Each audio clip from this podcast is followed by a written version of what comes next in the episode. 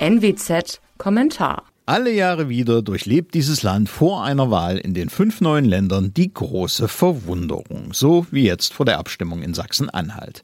Was zum Teufel ist denn da im Osten los? Was treiben diese Ossis nicht so zu wählen, wie man das westlich der Elbe für richtig hält? Alles Nazis da drüben?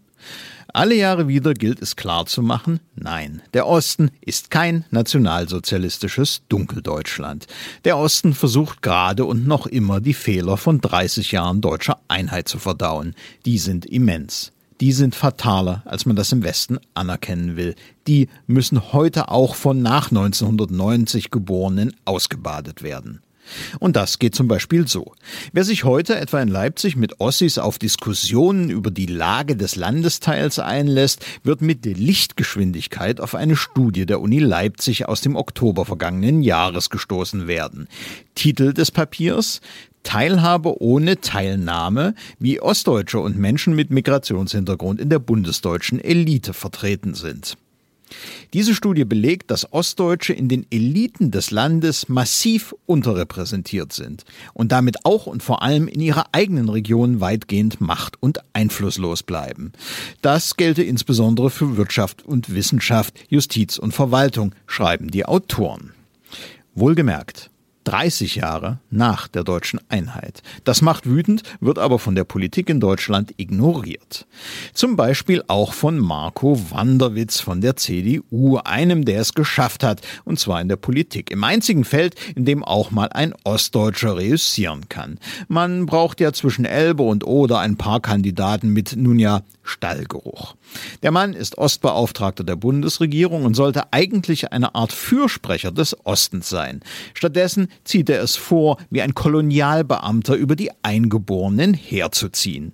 Das hört sich zum Beispiel so an, Zitat, wir haben es mit Menschen zu tun, die teilweise in einer Form Diktatur sozialisiert sind, dass sie auch nach 30 Jahren nicht in der Demokratie angekommen sind. Das sagte der gebürtige Sachse neulich der FAZ.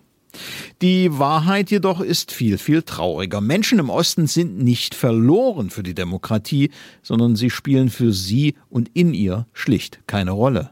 Das lässt man sie seit dem Verfliegen des Einheitsrausches um das Jahr 1992 herumspüren. It's the demography, stupid. Die Ostdeutschen sind zahlenmäßig wenige. Bundestagswahlen werden nicht durch sie entschieden. Als Wirtschaftsregion ist der Osten zudem maximal verlängerte Werkbank. Genau deswegen kann ein CDU-Mann wie Wanderwitz auch straflos Thesen vertreten, die ihm nur unter den Eliten in Westberlin, Hamburg oder München rauschenden Beifall einbringen. Dort war der Ossi, dieser aufmüpfige, arme Verwandte, ja schon immer eine suspekte Gestalt. Wer allerdings zwischen Rostock und Rennsteig jetzt noch CDU wählt, muss an politischem Masochismus leiden. Wer hätte je gedacht, dass in dieser Partei Demokratie ermöglicher, nämlich die 89er Generation, pauschal als Diktatur sozialisiert diffamiert werden könnte? Bei CDU Wanderwitz spielt offenkundig auch politischer Liebesentzug eine Rolle. Seit 1989 haben die Menschen im Osten nämlich immer ihre Partei gesucht. Eine Partei also, die ihre speziellen Interessen vertritt, die nun einmal anders gelagert waren und sind als im Westen. Daraus resultierten in den frühen 90er Jahren die sensationellen Erfolge der CDU. Aus. Vorbei. Daraus resultierte zur gleichen Zeit die lange Dominanz der SPD in Brandenburg auch vorbei. Daraus resultierte der Höhenflug der Linkspartei ebenfalls vorbei.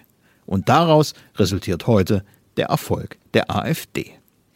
Immer ist diese Hoffnung aber getäuscht worden. Die CDU blieb auch mit der ostdeutschen Merkel an der Spitze eine rheinisch-katholische Provinzpartei. Über die SPD müssen wir nicht mehr reden. Die Linkspartei vergrault die Ostdeutschen durch bizarre linke Identitätspolitik. Und nun kommt also die AfD. Das Ironische dabei ist, dass es sich bei ihr um eine Westpartei wie aus dem Bilderbuch handelt. Meuthen, Weidel, von Storch, alles Wessis mit Westsozialisation und Westagenda. Selbst der Thüringer AfD-Boss Björn Höcke kommt aus Westdeutschland. Das Ende ist absehbar. Die Konjunktur dieser Partei wird verlaufen wie die ihrer Vorgänger.